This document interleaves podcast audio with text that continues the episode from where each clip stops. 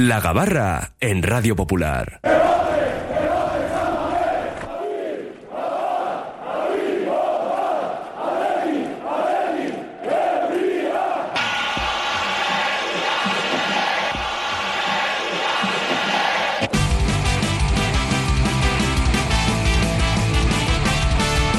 Todos a bordo, que zarpa ya la gabarra, la tertulia del Atlético en nuestro Oye Cómo Va.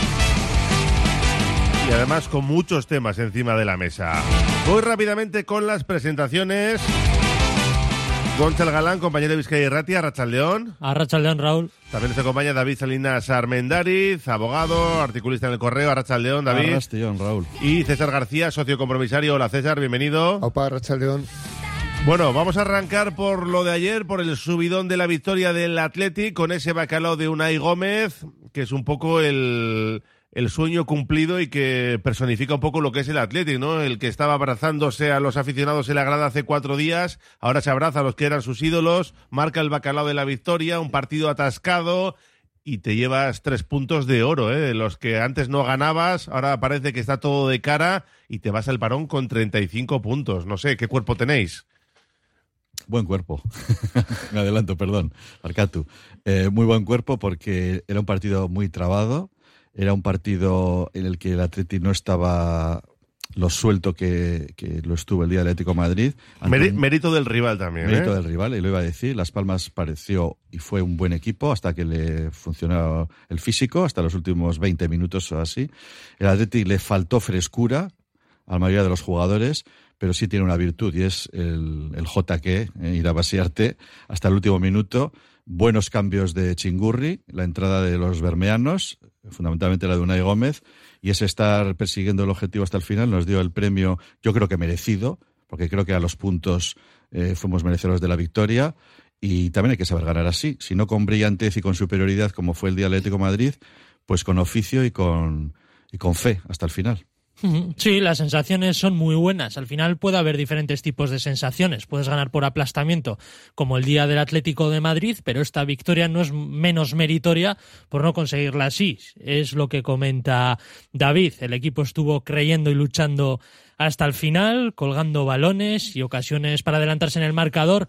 Hubo, es verdad que el partido no fue tan brillante, pero al final el Athletic falló un penalti. Berenguer tuvo la ocasión más clara de todas, por delante de otras, pero también hubo otros lanzamientos a puerta y buenas intervenciones de Vallés, así que yo sí que creo que al final del partido el resultado fue justo. A mí Las Palmas me gustó, es cierto que tuvo la posesión, pero con un ritmo bastante caribeño, que yo creo que eso es una manera de neutralizar al Atleti, bajando bastante el ritmo del partido, teniendo la posesión. Vallés parecía un tercer central y teniendo Sí. la posesión bastante en una parte baja en su propio campo y bajando así el ritmo del partido y haciendo daño al Atleti mediante la, la posesión, no siendo especialmente ofensiva, pero sí teniendo la posesión, que es otra manera de defender también. Sí, en su forma de jugar. Yo creo que estuvieron muy bien en la primera parte, demostrando sus virtudes. En la segunda se fueron echando hacia atrás, también con los cambios de García Pimienta por salvar el punto. Y hay un dato muy curioso que leíamos en la Durizpedia, que el Atlético ha ganado los ocho últimos partidos en Samamés en los que ha fallado un penalti. Así que bueno, vamos a quedarnos con lo positivo, aunque todos queremos que los Leones transformen las penas máximas. César, ¿qué cuerpo tienes?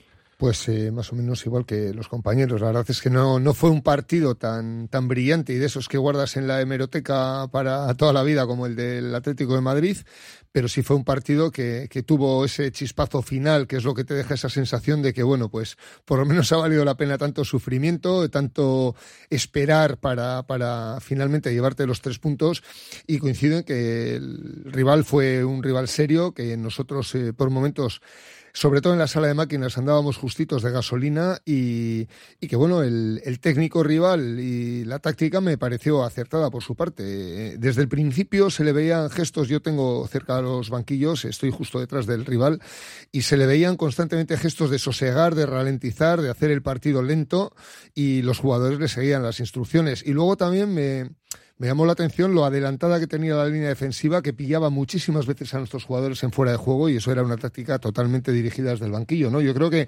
supo, supo jugar al Athletic y bueno, finalmente tuvimos la, la suerte, digo la suerte pues porque fue en el último minuto, porque podía haber sido también el penalti, pero la suerte, la suerte de que al final nos fuimos todos eh, contentísimos a casa y, sin parar, sin reparar en la hora, ni, ni, ni a qué, ni qué había que hacer al día siguiente, ni nada. Yo creo que fue una explosión de, felicidad para todos.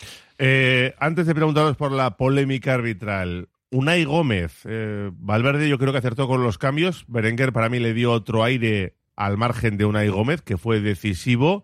Había que sentar a Sánchez, que no estaba bien en la segunda parte, pero hay que sentarle y poner a un chaval como Unai Gómez, que tiene pues seguramente, no sé si más energía, pero sí más llegada, ¿no? Como, como demostró.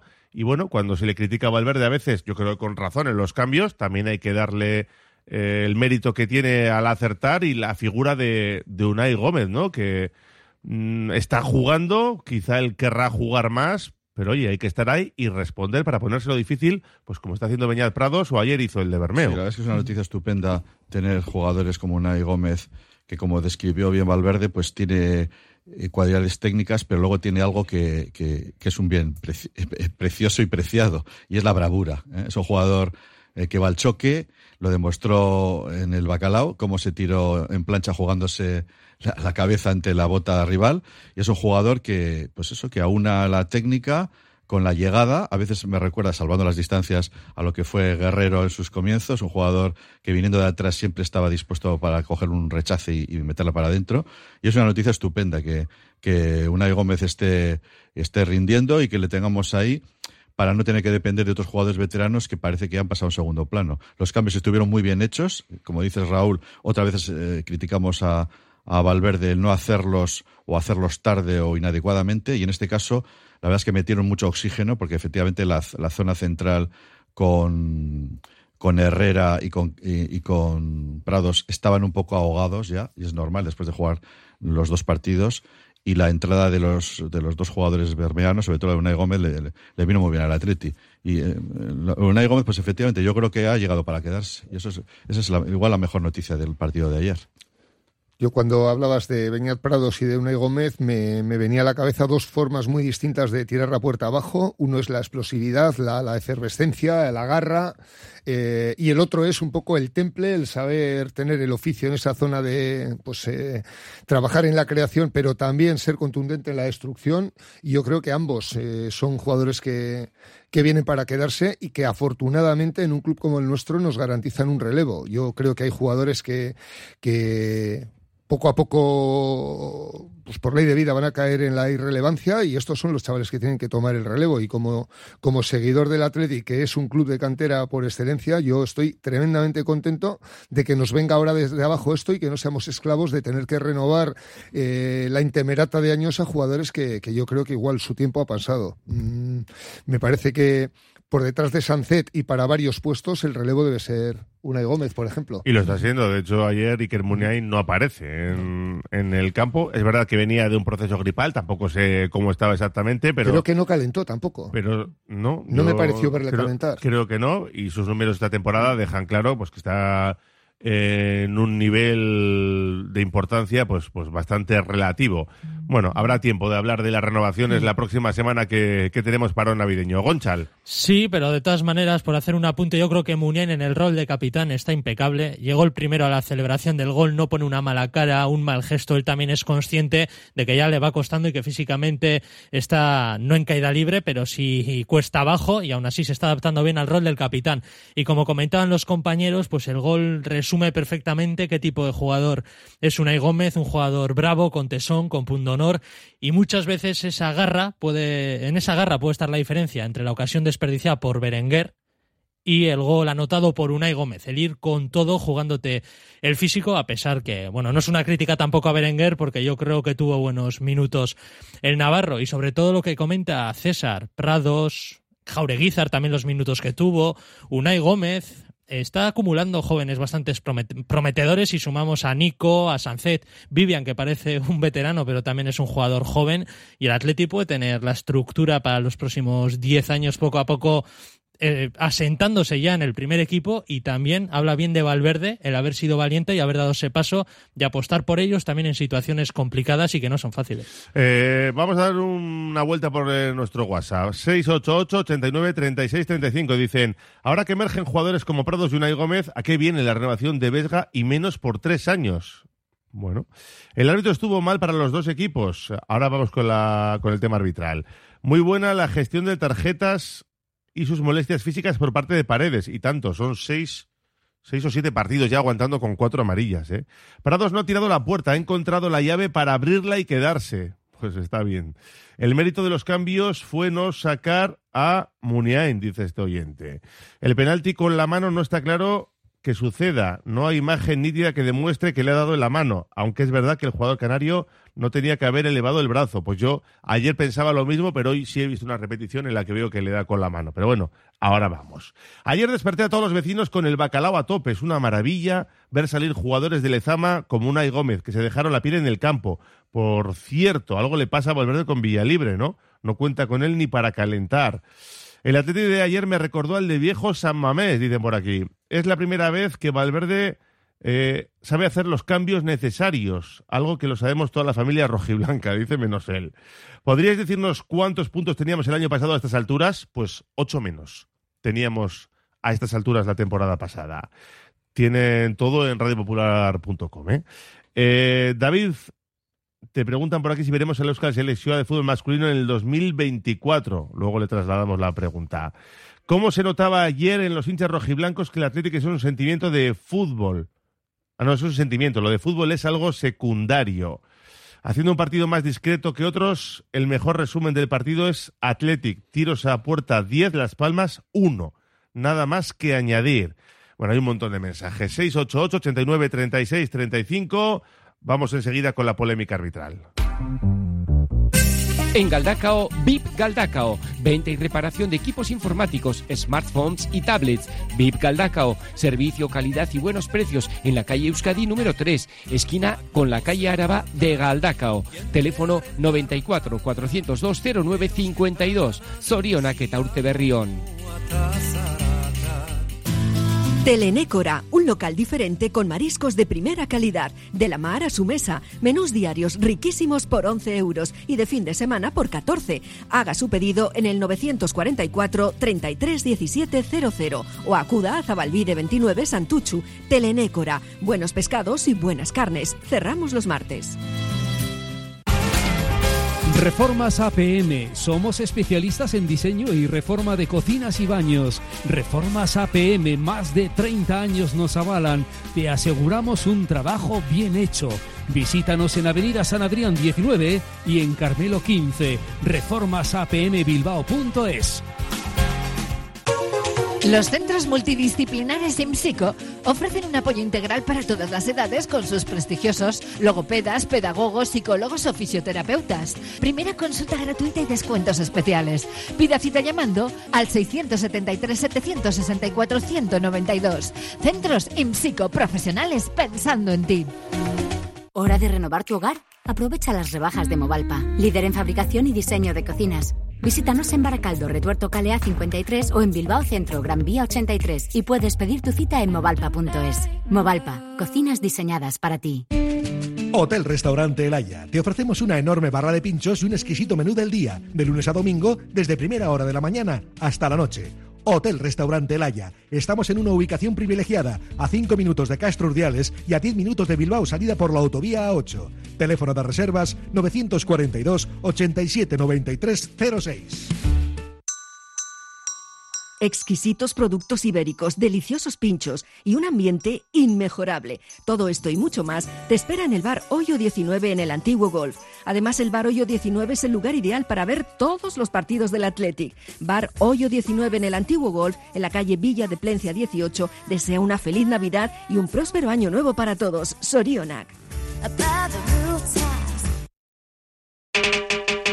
Albañilería José Afonso Negro y Hermanos Para sus reformas coordinamos todos los gremios, pídanos presupuesto sin compromiso.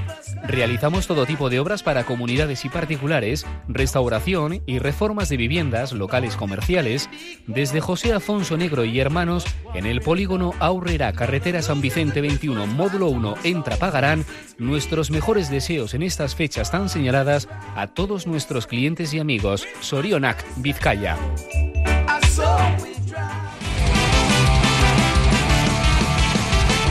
Seguimos en la gabarra con César García, David Salinas Armendariz y Gonchal Galán. Y toca mojarse con la polémica de ayer. Empezamos por ese penalti señalado a Aitor Paredes y que luego se desdice el colegiado. Yo ya me he mojado antes. eh, Yo te voy a decir, Raúl, cuando analizo las jugadas, cualquier jugada, eh, siempre hago dos, hago do- dos, dos columnas. Te pones la camiseta contraria, ¿no? No, no, me refiero, una, a lo que yo pienso después de haber visto fútbol como vosotros muchos años y lo que creo que es o no penalti, y luego lo que se está pitando ahora como penalti, o sea, los criterios que, que comúnmente están utilizando los árbitros. Vale. Entonces, con esos dos criterios, yo en general pienso que hay muchos menos penaltis de los que se pitan. Porque no sé si ahora con el VAR, con que se ve todo, con qué tal, se tiende a pitar por los árbitros muchas cosas que nunca se han pitado. Entonces, a las jugadas concretas. eh, Vamos a- empezamos por la de del Paredes. penalti, la primera, la de del Paredes. penalti. Me parece que es una carga, me parece que no es pitable y sobre todo si el árbitro, este árbitro, estaba, mm, si no recuerdo mal, eh, no pitando como faltas jugadas muy parecidas. No sé si hubo un par de ellas de cargas fuera del área que no consideró faltas. Entonces, esta fue en el área y yo creo que era una carga. Sí es fuerte, porque entra fuerte al balón, pero yo creo que entra con el cuerpo, protege eh, la jugada y, y es más fuerte que el rival. Y, yo entiendo que no, Vale, para que no era penalti. para ti no es penalti, aunque también está la pierna abajo, ¿eh? que yo creo que, que es importante. Pero bueno, para ti no es penalti. A ver, César. Para mí no es penalti. eh, lleva un poco a la duda la contundencia que hace en la carga hombro con hombro Aitor, que, sí es cierto que, bueno, pues para cualquiera que lo vea un poco así de sopetón y joder, vaya viaje le ha pegado. Y realmente, pues lo que fue es que, que fue contundente en una jugada que es legal. Para mí no, no tiene más análisis. Sí que, repito, que plantea un poco la duda, que, que, sale casi disparado a no sé cuántos metros el rival por la contundencia de Aitor, pero, pero vamos, que yo creo que la jugada no es, no es penalti. Yo creo que es una jugada que anda bastante en el límite, una jugada gris, que el árbitro pita en directo y para mí no siendo un error manifiesto y claro, el VAR no debería haber intervenido para anular el penalti y yo creo que sí debería haber sido penalti por eso mismo. Es que es una jugada complicada. Yo insisto en que abajo también hay la pierna de Paredes se mete entre, entre las piernas de- del jugador de eh, Park. Y, y yo creo que eso, a mí si me pasa al contrario, yo pediría penalti. Y lo que dice Goncha, que lo decíamos ayer también en la emoción del bacalao, no tiene que entrar el VAR. Es una jugada gris que puede ser o no puede ser y que el árbitro tiene que decidir. Lo que no puede entrar es el VAR en una jugada gris. Pero, vamos a ver, yo, yo, yo con el tema de cuándo tiene que entrar o no el VAR, efectivamente que habrá unas normas que los- las tienen que saber los árbitros, los jugadores y por extensión los, los aficionados. Pero si entra y cambia el sentido de la, de la decisión, pues, pues bendito VAR. O sea, me- quiero decir, si no tendría que entrar por un caso eh, de este tipo y entra y resulta que supone y llegamos a, una, a la misma conclusión que el árbitro, que ya vemos que ya vemos que es difícil llegar, y si somos de Las Palmas, menos, a la conclusión de que no era penalti y cuando primero lo había pitado, pues bendito VAR que nos permite o le permite al árbitro volverlo a ver y cambiar el criterio. Ya. Con lo cual, tenga que entrar o no tenga que entrar, el VAR está para corregir errores. Ya, pero, pero entonces que lo cambien, que, que- no nos digan que solo Sí, puede entrar en algunos momentos y luego no. Y yo insisto que a mí me parece una jugada difícil, ¿eh? No, por eso me parece que es gris. Pero que se puede pitar. Por y sí. del pie que has dicho, que yo, el Raúl, efectivamente, si es, yo no observé que tampoco esa acción del pie fuera suficiente para el derribo, pero bueno, estoy de acuerdo en que puede ser fronteriza. Y obviamente lo- los, las gafas atletisales pues nos pueden. Si estuviéramos en el otro lado, pues igual decíamos otra cosa. Pero yo un poco por, yo quería ver un poco el, el- criterio general que, que este árbitro y que en general los árbitros están teniendo en estas cargas. ¿Es una carga? Yo creo que es una carga y no es penalti, insisto. Vale. No sé, es que siendo fronteriza para mí no debe intervenir el VAR. También es fronteriza la posible falta al inicio de la jugada, el gol del Athletic, y para mí, con buen criterio, no se revisa porque es una jugada que puede ser falta o puede no serlo, pero el árbitro en directo decidió no pitarla. Y además luego cuando ellos mismos no lo tenían claro, estuvo el partido parado dos o tres minutos en la acción del penalti, luego fue a la pantalla y vio la repetición en varias ocasiones. Vale, pues mira, ya que has sacado el tema de la falta, ¿a ti te parece que está bien arbitrado con el bacalao legal porque no hay falta a Sandro en el robo de Jaureguizar? Para mí Sandro se deja caer, quizá hay algo de contacto, pero para mí se deja caer y si la decisión de Martínez Munuera, en este caso, ha sido no señalizar la falta, no creo que sea tampoco un error claro y manifiesto como para que Jaime Latre le desdiga. Yo coincido, así como en la jugada anterior, creo que eh, si aplicamos lo que habéis dicho del criterio de que si una jugada gris no hay que intervenir y tal, con lo cual se hubiese impuesto el criterio del árbitro por encima del del VAR, pero el criterio del árbitro, bajo mi punto de vista, hubiese sido errado, equivocado, pues en este caso creo que, la situación es de, dejar seguir la jugada, pues eh, si no nos remontaríamos también a aquella de Muniain, ¿no? Que le con De Jong, que medio año después nos anulan un gol porque había no yo yo además no veo no veo falta, ¿eh? yo creo que coincido que se deja caer Sandro y que está bien arbitrada esa jugada. Yo estoy de acuerdo con vosotros eh, sobre el, antecedente o no que sea muy muy anterior a, la finalización. Bueno, pues la jugada es la misma jugada jugada que acaba, en, que acaba en gol, en Bacalao, y la tenía también que mirar. Pero yo estoy de acuerdo con vosotros que también pienso que es una faltita. O sea, una faltita en el sentido de que normalmente no se pita. Ha, tenido una trascendencia clara porque acaba en gol. Y yo creo, y ya me adelanto, que eso no tiene que pitarse como falta, como tampoco para mí lo fue el de Guruceta.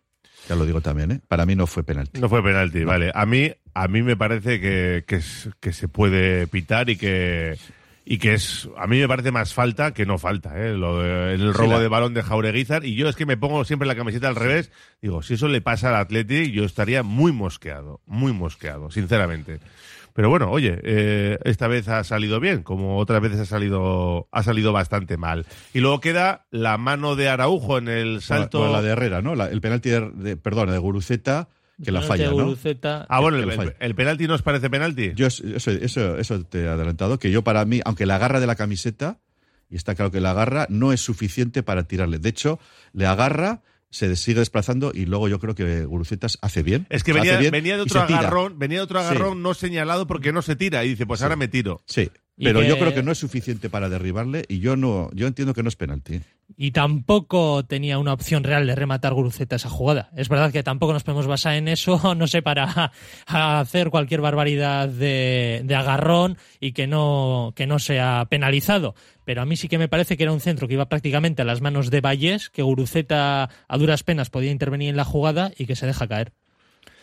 Yo esa jugada, mm, a diferencia del, la jugada de Paredes, como no lo repitieron los marcadores y no lo he visto en casa, no tengo un criterio. Yo seguía con la vista Williams en esa jugada y luego me, llamó la atención pues porque vi que habían pitado un penalti, pero no tenía, no tenía la vista en el jugador al cual hacen el penalti, con lo cual pues no, no puedo aportar nada. O sea, no, no, lo sé. Yo, yo tampoco lo he visto. Estaba en el campo con monitor y os juro que no he pillado la repetición. Eh, me decían que sí, pero de verdad que es que no la he visto. La podían haber dado en el monitor del campo como hicieron con la que estaba revisando el bar. O sea, no cuesta nada ese tipo de jugadores jugadas, pues por lo menos que se puedan ver. Mm, bueno, pues eh, yo sí tenía el monitor, ¿eh? pero es que estaba mm. con lo del campo y tal y no, no, no pude ver la repetición. De hecho, hay una mano de Araujo que se la quita a Paredes, creo que es el que iba a rematar, eh, que ayer con la repetición no acababa de ver si le daba o no y hoy he visto ya una repetición en la que sí se ve que le da en la mano y que es penalti. No entiendo cómo Jaime Latre no le llama al colegiado porque es una mano por encima de la cabeza que se la quita de la cabeza a Paredes. Sí, es, difícil, de verla porque yo, es difícil, yo viendo en televisión, yo ya, digo que yo ayer vi el partido por televisión y la repitieron muchas veces y dependiendo qué toma se veía o no si realmente le daba en el, en el brazo, en el codo, en realidad era el brazo eh, flexionado o era, o era Paredes. Le dio, le dio.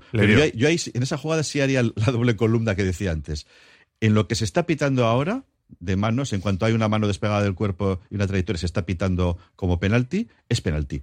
Pero para mí, lo que ha sido siempre el pitar una mano, que siempre hablamos de la voluntariedad y ahora parece que no hay que hablar de eso, yo creo que no es una jugada, es un, golpea en el brazo, pero no es decisiva, ni es voluntaria, por supuesto, y yo, para mí, no lo pitaría como penalti. Para mí es mano bastante clara, fuera de posición natural, alta, separada del cuerpo, a donde va el balón. A mí en directo me pareció viendo la repetición también. Y le quita el remate. Pero Goncha, el remate. cuando se dice posición natural, posición natural, ¿qué es posición natural? Porque yo vuelvo al, al concepto de la voluntariedad. E intenta él extender el brazo para que le dé y no, pa- y no Pero- pase pero a no- paredes. no Yo lo creo sabes, que no. no lo Yo creo que es sabes. un salto muy natural. Y, y, hombre, no, no- no se salta No se puede saltar salta- con las manos ¿eh? pegadas, pero tampoco la mantiene en una posición. pero eso es- salta con la mano arriba. Eso en un ángulo de 90 grados el brazo, pues, no, no es tan natural, ¿eh? Salta así, le pega aquí en el- Y sobre todo, por lo que el comentaba antes David, por ser consecuente y mantener el criterio de lo que se viene pitando Sí, eso es- es así. en lo que llevamos de ligas. Se han pitado ese tipo de manos como para que llegue ahora un partido en el que se cambie de criterio y se decida que no. Efectivamente, eso es así. A mí me pareció penalti y además me llamó la atención la contundencia con la que eh, salió Ander Herrera del banquillo, que estaba señalizando, se ve que estaban viendo en el monitor dentro del banquillo alguna toma y estaba reclamando con insistencia el, el penalti, cosa que no suele ser habitual en él. Es un tío eh, que, bueno, aparte de que hable muy bien, suele tener una actuación bastante discreta en este tipo de cosas y le vi muy muy ardoroso en la, en la reclamación desde la banda eh, de que había sido Sí, penalti. es que le da de la mano y aparte, él con el brazo, al darle la mano, luego también le da en la cara al jugador de Atlético, que también por ahí incluso podía haber sido penalti. Pero bueno, eh, yo creo que muy mal el colegiado y el VAR, sobre todo porque para mí no aciertan prácticamente ninguna, salvo el, el penalti a Guruceta, que por lo que, yo que solo lo vi en directo, pero por lo que decían ahí la emoción del bacalao sí que es el agarrón suficiente. Pero bueno, ya ven que tampoco es fácil pitar y aquí no nos ponemos de acuerdo. Y Martínez Munuera, que lo hizo mal, y peor todavía, Jaime Latre en el bar. Pero bueno, el Atleti fue ayer beneficiado, creo yo, por esas, por esas decisiones. Y nos vamos al parón con 35 puntos, aspirando a Europa claramente. Lo de la Champions ya lo hemos comentado, que por proyección sí, porque te irías a 70 puntos, que es estar peleando por, por Champions, pero claro, ahora se te va Iñaki Williams, dos partidos por semana si pasas contra el Eibar. Es muy, es muy pronto todavía. Ahora ¿no? viene un poco la comparación con el año pasado. Es verdad que lo del año pasado fue una cosa excepcional, fue un parón muy largo por el Mundial, que al Athletic le sentó fatal, porque vimos cómo volvió el equipo. Ahora viene el parón normal navideño de dos semanas y ahora todos estamos esperando que no ocurra lo del año pasado y que el equipo no empiece a descender en, en lo físico también, cuando además empiece a jugar eh, partidos de Copa, esperemos que, unos cuantos. Si el equipo se mantiene y no cae como el año pasado, es que con esa puntuación que estás diciendo, Raúl, eh, no solamente tendríamos, no, digo tendríamos a tiro de 12 puntos, incluso la, la- la Plaza Conference, sino que efectivamente estamos de- de lleno en la lucha por la por la quinta plaza y que puede dar también premio Champions Bueno, y también la cuarta. A ver la Champions, porque ahora la justicia europea ha abierto la puerta de nuevo a la Superliga Bueno, y a ver, otra. a ver qué pasa con la Champions. Ahora lo vamos a comentar, ¿eh? De- Bueno, de, de cara al año que viene, de todas maneras, no va a afectar de ninguna manera, porque la Superliga, en caso de ponerse en marcha, sería a partir de la 25-26. Entonces, bueno, de lo malo malo al Athletic, porque también sería la leche, quedar cuartos y que de repente pasara algo así que nos dejara fuera, pero no. Bueno, lo que está en el alero es lo de la quinta plaza. La quinta que plaza, si dependiendo del de los equipos de la rendimiento, Liga Española eso- es alto, pues es. pueda jugar. Por el momento parece que no. Ahora mismo no, Parece ahora mismo no es. Pero vamos a ver. Hay cuatro equipos de la, de la Liga en octavos de la Champions y que les vaya bien a todos. Sí, pero el ¿eh? coeficiente se hace entre los ocho que han ido a Europa y Osasuna cayó a la primera de cambio y ha fastidiado el coeficiente bastante. El Sevilla, que no ha caído ni a Europa League. El Sevilla se ha caído. Es verdad que los cuatro de Champions han pasado como primeros de grupo, pero bueno, César. Yo no quisiera echar agua al vino, pero aparte del histórico del Athletic, que suele ser eh, equipo que cuando tiene el objetivo cerca, pues muchas veces eh, baja rendimiento y se le escapa el, el logro de Europa. Este año tiene toda la pinta de lo contrario. Pero el tema de las proyecciones es como cuando ponen en la pizarra los entrenadores las tácticas, ¿no? Yo les pongo perfectamente y luego se mueven, ¿no? Pues las proyecciones, si, si, si verdaderamente fuesen fiables, acabarían todos en el puesto que están ahora. O sea, todo el mundo tiene una proyección, el que está en descenso descendería, el que está primero acabaría primero, el segundo segundo, es decir, todos acabaríamos haciendo los puntos que en teoría nos marca esa proyección, ¿no? Y desde luego lo que sí veo es que el Athletic, un quinto o un sexto puesto, no lo quiero dar por seguro, pero lo veo un objetivo factible. ¿Qué puede ocurrir de ahí hacia arriba?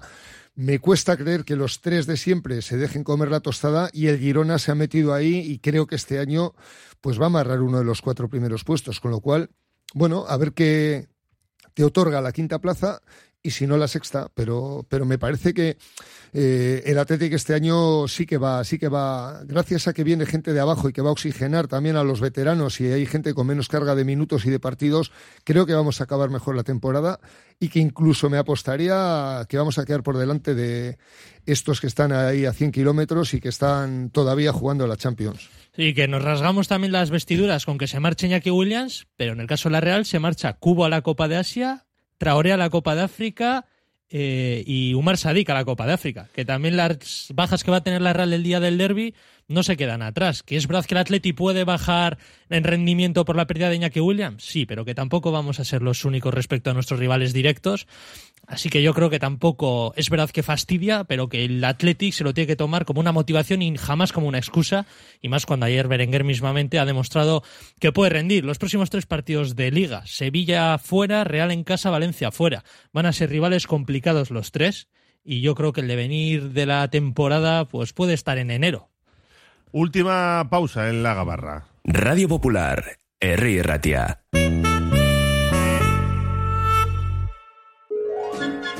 Estas navidades Balmaseda es tu destino mágico. Olenchero, Gabón Cantac, Mercado de Navidad, Área del Libro. Un tren con guía turístico que recorre el casco antiguo con estación en la Plaza San Severino. Un ascensor mágico en el Palacio Orcasitas con Galchagorris. Espectáculo de elefantes y el pin de Navidad. Descubre la magia. Balmaseda Caudala. El restaurante Asador Almiquechu es un caserío de 1850 restaurado con vistas al puerto de Bermeo para disfrutar los mejores pescados frescos y chuletones a la brasa. Almiquechu Erreteguía en el barrio Almique a 5 minutos de Bermeo. Reservas en el 94 688 0925 almiquechu.com. Trademur, el control de la humedad. Más de 20 años solucionando problemas de humedades con la máxima garantía. Terrazas, fachadas, muros enterrados, capilaridad. Son especialistas en problemas de condensación y te ofrecen una garantía de hasta 30 años. Trademur, presupuesto totalmente gratuito y sin compromiso. En el 605 167 187 o en trademur.com. ¿No descansas bien por la noche? ¿Tienes problemas de sudoración o alergias? ¿Dolores de espalda? Los colchones personalizados de Lovide te darán la solución a cada uno de estos problemas. Lovide, colchones personalizados a precio de fábrica. La Guaseta Olercari 15 Munguía o lovide.es. Ventanas Aguirre. Somos un referente en Bilbao y en Vizcaya en la fabricación e instalación de ventanas de alta calidad. Ventanas Aguirre. Desde hace más de 30 años te ofrecemos las últimas innovaciones para un máximo aislamiento térmico y acústico con ahorros energéticos que llegan hasta el 80%. Acércate a nuestra exposición en Alameda San Mamés, número 13, Bilbao. Ventanas Aguirre. BM Motor, taller colaborador BMW y Mini, los mayores especialistas en Vizcaya. Calidad, precio y compromiso definen nuestro servicio. BM Motor, tu BMW o Mini, con los mejores expertos. Ven y visítanos en Echevarri, calle Santa Ana. No lo dudes, BM Motor, la alternativa al servicio oficial. La Navidad es época de dulces y artesanos productos elaborados con dedicación e ilusión por nuestros maestros pasteleros. La calidad y tradición son nuestra seña de identidad. El gremio de pastelería de Vizcaya te desea dulces y exquisitos momentos navideños. Gabón Chuac. Afrontamos la recta final de la gabarra con el tema del día.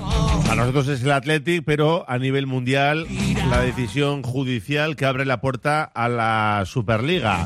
Claro, aquí cada uno vende el relato como quiere. El caso de Florentino y la Superliga, el caso de Javier Tebas y ese apoyo a las competiciones nacionales para que se mantenga todo como está y esta decisión que, bueno, pues supone un terremoto. Me imagino que al final tendrán que negociar y llegar a un acuerdo. Pero no sé, David, tú que estás bastante más puesto en estos asuntos, ¿qué, interpretación haces de esta decisión judicial y de lo que puede pasar? Bueno, yo lo primero que diría, eh, a la espera de un análisis más detenido de la sentencia, es que no resuelve de raíz el tema, vamos a decir así. No ha sido una, sentencia eh, radical en el sentido de como algunos y obviamente, como dices, interesados por un lado y otro y el otro lado están diciendo que da vía libre a la Superliga es el titular de algunos medios y obviamente de la propia Superliga y de Florentino Pérez. Y por el otro lado, por el lado de la UEFA y de la Liga y en general de las federaciones eh, estatales, se está diciendo que no, que no entra, y esto es verdad, que la sentencia no entra en autorizar a la Superliga. ¿Qué es lo que hace la sentencia? Pues una cosa sí es clara, que le da un buen palo a la UEFA y a la FIFA, a la UEFA en concreto, porque se carga, anula las normas de autorización de las competiciones de las cuales tiene competencia para, para organizar. Eh, dice, dice la sentencia que no aseguran, eh, y lo dice varias veces, la, neutralidad, la objetividad, la no discriminación y la proporcionalidad, esas normas. Y por lo tanto se las carga. También es verdad que la UEFA ya en su nota, que ha sacado nada más conocerse la sentencia, nos ha dicho que ya cambió, que ya ha cambiado esas normas en junio del 2022 eh, sabiendo que se le venía encima este pleito. Bueno, ya el pleito ya se había iniciado en el juzgado mercantil de Madrid y que con esas normas ya retocadas sí cumpliría esos criterios. Con lo cual estamos ante la duda de saber si ahora retocando o no las normas, que yo creo que sí lo va a hacer, por si acaso, va a autorizar o no autorizar la Superliga. Y yo en ese caso sí pienso que le va a costar mucho a la UEFA ¿eh? no solamente no autorizar a la Superliga, sino que es lo fundamental, poner sanciones a los equipos que juegan la Superliga. Esa es la madre del cordero. Si la UEFA se va a ver legitimada para continuar con las sanciones si la Superliga se pone en marcha. Y eso lo vamos a ver en cuanto eh, bueno, se ha puesto ya en marcha porque hemos leído ya que la Superliga ha presentado un nuevo formato que intenta hacerlo más abierto, aunque eso habrá que analizar si realmente es abierto o no. ¿Eh? Ya está asegurando dinero para los clubs, que es lo fundamental, sí, pero, y retransmisión abierta. Pero los de la Premier no van a entrar. Efectivamente, por ley además. El Bayern ha dicho que como que tampoco. Ahora mismo, ¿eh? luego igual le ponen encima de la mesa una morterada y cambio de opinión. Y hace dos minutos acabo de leer que el Atlético de Madrid, que era el tercer socio de la Liga Española, ha dicho que no que no a esta Superliga. Entonces solamente están Real Madrid y Barcelona. Ni siquiera está la Juventus, que, también se, marchó espantada. El Atlético de Madrid igual puede ganar una Champions así. Si se queda en la liga, en la competición de la UEFA, se marchan todos a la Superliga. también es verdad. Entonces, eh, varias, varias dudas. Si la, si la UEFA eh, una vez que cambie o adapte, porque las va a adaptar más, más de lo que hizo en junio del 22, sus normas, va a, va a no autorizar y sancionar a los equipos y a los jugadores que empiecen a jugar ese, trofeo alternativo a la Superliga. Esa es la, primera duda. Y la segunda, que ya estamos, estamos adelantando. ¿El proyecto de Florentino de la Superliga va a ser atractivo para que lo, eh, incluyan a esos 12 equipos, como, este, como estás diciendo Raúl? Por ley, no, no solamente por decisión de, la Premier, por ley. De, lo, iban, a cambiar, del Reino Unido, ya, pero lo iban a cambiar para que por ley no, no pudieran jugar. Efectivamente, no van a jugar los clubes británicos. El resto de clubes que estaban en, en el barco inicialmente hasta 12 van a volver. El Atlético Madrid ya ha dicho que no. Entonces, si el Real Madrid, si Florentino y el Barça no cuentan con ese grueso de grandes equipos, pues es muy difícil que convenzan y se, se ponga en marcha esa, esa Superliga. Y, de 64 equipos que tienen que jugar, categoría masculina y femenina, igual acaba entrando el Atlético. Si no entran los de la Premier, no entra el Bayern Múnich, empiezan a abrir invitaciones, vete a saber qué equipos pueden participar. Porque recordemos que esto es Superliga o Champions. Hay que elegir y luego hay que compaginarlo con las competiciones de cada, de cada país. Y ahí está la pelea, ¿no? De Javier Tebas, porque entienden que va a quedar en un segundo o tercer plano la competición doméstica. Y de ahí viene todo este jaleo. Y luego también, evidentemente, el potencial de televisivo, lo que va a perder la liga. Le cuesta ya venderlo, acercarse un poco a la Premier. Si entra la Superliga y se empiezan a repartir la pasta, ¿quién va a pagar por la liga, por los derechos de la liga y cuánto se va a pagar? ¿no? El pronóstico, y, también lo has adelantado tú al principio, es que va a tener que haber un acuerdo entre las dos partes. E, es muy difícil que, a diferencia de lo que ocurrió con el básquet, se ponga en marcha una, una Superliga paralela a la otra competición FIBA que ocurrió en el básquet. Yo creo que va a ser difícil que una vez que pase esta temporada, porque todavía en esta temporada que viene no, no entraría en vigor la Superliga, si entra, eh, haya dos competiciones, porque es un daño económico grande para los clubs. Y yo creo que tampoco hay que ser demasiado espabilado si, si pensamos que va a tener que haber forzadamente un acuerdo entre las dos partes para ceder a los caprichos de los, de los grandes, en este caso Real Madrid y Barcelona, que les vaya más dinero, que haya más partidos, que haya un formato distinto, que es lo que quieren, pero que haya una única competición, porque si no se van a, se van a lesionar todos. Y, y hablan incluso de que sea gratis esta Superliga. Me imagino que al principio para captar un poco el interés, Claro. luego ya lo pondrán Claro. cerrado y, y bien de pago. Yo, sin tener los conocimientos jurídicos que puede tener el compañero, eh, intento desde lo que puede ser un poco el sentido común de un aficionado o socio de un club de los que no están en este, en este berenjenal.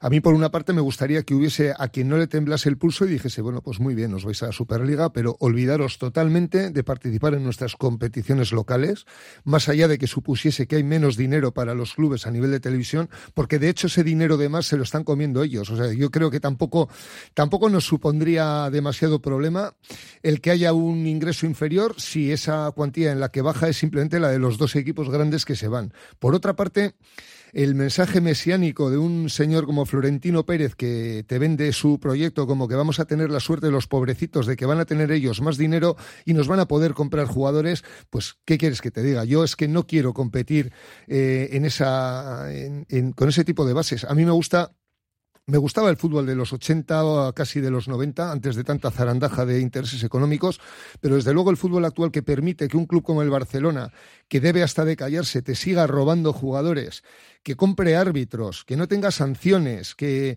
que se les permita competir dopados financieramente, que, que no haya como por ejemplo en la Premier una sanción como al Everton, que se le han quitado 10 puntos a mitad de liga. Aquí no ocurre esto, o sea, hay gente que tiene barra libre y a mí personalmente, aunque el nivel de los eh, equipos sea un poco inferior, yo estoy deseando que se larguen, o sea, a mí esta gente me sobra, yo prefiero que se monten su, su negociete y, y que aquí haya una liga un poquito más igualada y que tengamos un formato de competición pues que cada año pueda tener aspiraciones un club cualquiera, sin un límite, sin un exceso en cuanto a masa salarial, que haya unos, unos parámetros que igualen, como la, el tope salarial que hay en una NBA, donde dice, oye, aquí tú te puedes gastar tanto en jugadores. Y más allá de eso, pues eh, estás igualando y permitiendo una rotabilidad en la, en la capacidad de ganar los títulos, ¿no?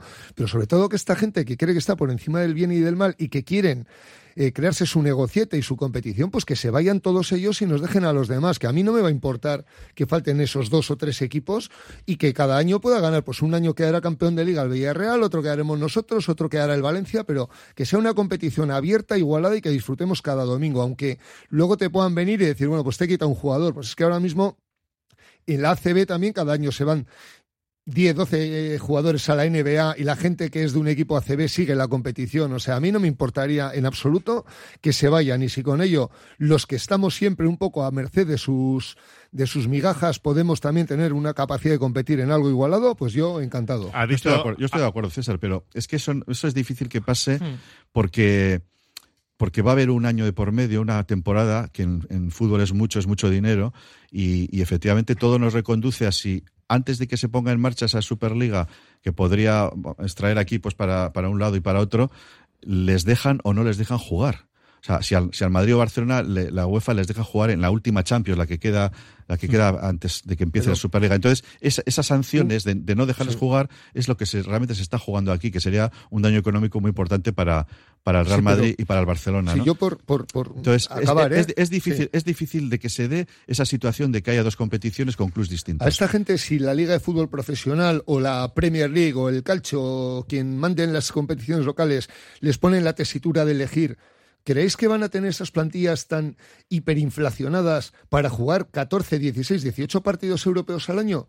Es más, esta gente eh, aguantaría lo que es eh, no ganar durante años ningún título, porque en esa competición habría un campeón. No tendrían la posibilidad de decir, bueno, no gano la Champions, pero gano la Liga Doméstica, tengo la Copa, tengo la Supercopa. Esta gente, como ocurre en la NBA hasta este año, que han metido una competición nueva, el que no gana la NBA no Bueno, ganaba nada. Lo que, lo que en principio quieren ellos es hacer liga y esta competición. Claro, pero, pero por- a eso voy. O sea, si van contra los intereses de la liga, la liga que la votan otros 37 o 38 clubes profesionales deberán tener las narices suficientes para decir, no os queremos aquí y os vais. Ha dicho Ceferin, el presidente de la UEFA, que espera que pronto puedan crear una fantástica competición con dos clubes. Ha dicho Ceferin en Ya. referencia Sí. al Real Madrid Bueno, y al Barça. Pero hay una, hay una, hay una cosa cierta. Eh, el fútbol no es el básquet, insisto.